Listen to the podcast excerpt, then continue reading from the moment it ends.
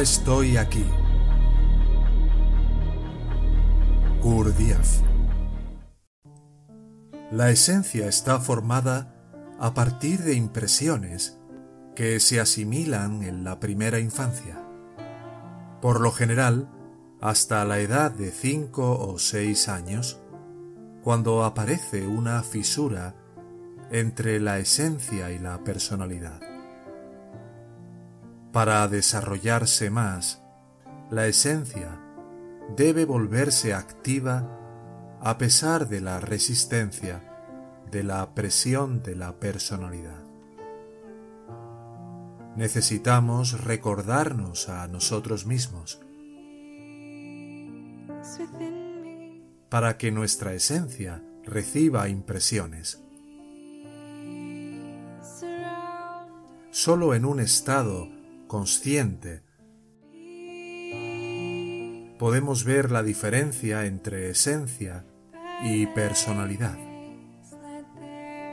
Ordinariamente, las impresiones se reciben de forma mecánica. Son recibidas por nuestra personalidad, la cual reacciona con pensamientos y sentimientos que dependen de su condicionamiento no asimilamos impresiones porque la personalidad misma no está viva, está muerta. Con el fin de ser asimiladas y transformadas, las impresiones tienen que ser recibidas por la esencia. Esto requiere de un esfuerzo consciente en el momento de la impresión y requiere un sentimiento definido, un sentimiento de amor por el ser, por estar presente. Debemos responder a las impresiones que ya no desde el punto de vista de la personalidad, sino del amor por estar presente. Esta es una voluntad de transformar toda nuestra forma de pensar y sentir.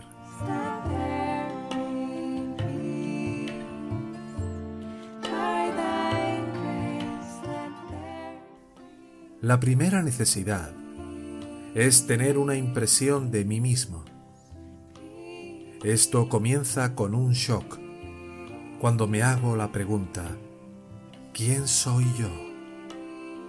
Y surge por un instante, una parada. Se detiene, un intervalo que permite que mi energía, mi atención, se cambien la dirección. Toda mi energía, mi atención, se vuelve entonces hacia mí y la pregunta ahora me toca.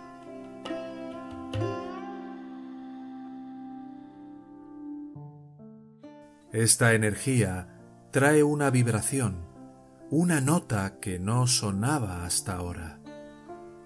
Es sutil, muy fina, pero sin embargo comunica.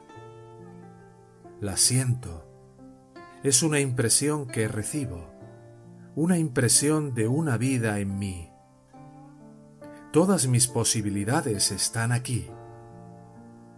Lo que sigue es si me abriré a la experiencia de la presencia. Depende de la forma en que recibo esta impresión. No entendemos por qué es tan importante el momento de recibir una impresión. Necesitamos estar presentes porque es el choque de la impresión lo que nos mueve. Si no hay nadie aquí en este momento, que reciba la impresión, reacciono automáticamente, a ciegas, pasivamente, y estoy perdido en la reacción. Rechazo la impresión de mí mismo tal como soy. En pensar, en reaccionar, en interponer mi yo ordinario en la recepción de esta impresión, me cierro estoy imaginando lo que yo soy, yo no conozco la realidad. Soy el prisionero de esta imaginación, la mentira de mi falso yo. Usualmente trato de despertar forzando, pero no funciona. Puedo y debo aprender a despertarme, abriéndome conscientemente a la impresión de mí mismo y ver lo que soy en este momento. Esto será un shock que me despertará, un sobresalto provocado por una impresión que recibo. Eso requiere de una libertad para estar en movimiento, no para detener el movimiento.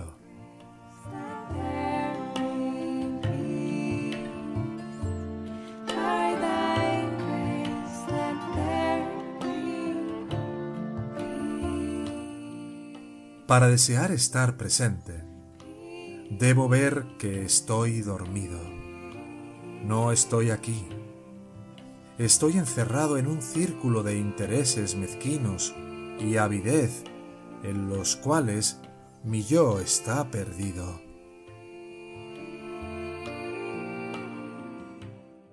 Y permanecerá perdido a menos que pueda relacionarme con algo superior.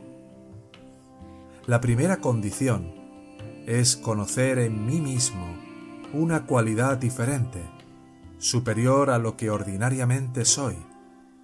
Entonces, mi vida tomará un nuevo sentido.